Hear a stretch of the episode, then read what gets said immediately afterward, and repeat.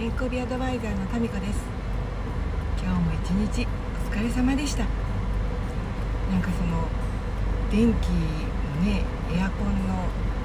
使用を止めたくないというか使わなくてならないけれど電力が逼迫していてそれで、うん、原子力発電所は作りたくないけれどでもその石油代が上がってるから火力発電もなかなか難しいとかやっぱり使う時にみんながわーって使って使わない時には使わないっていうのが差があるのがねいろいろ電気って難しいですね。先ほど寄ったスーパーも照明を落としていました、できることから少しずつっていうことで私もスマホとかそういうパソコンの充電は深夜だけにしようかなと思っています。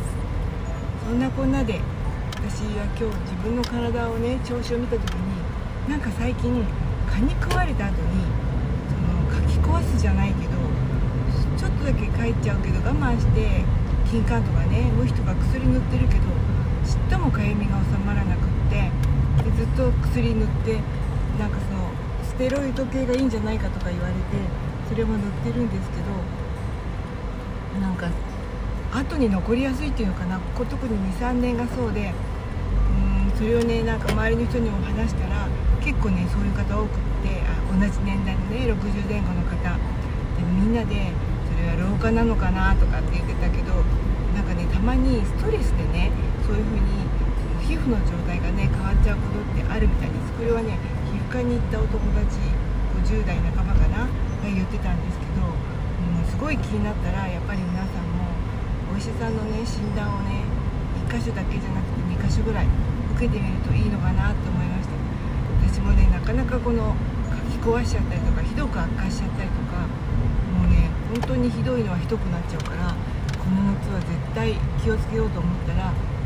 ん医者の弟にね虫に食われない生活すればいいんじゃないとか言われちゃってねそりゃそうだけどとか思ってなんか男の人って考えることがなんか違うなと思ったりしました。今日はここまでお聴きくださりありがとうございました。一日お疲れ様でした。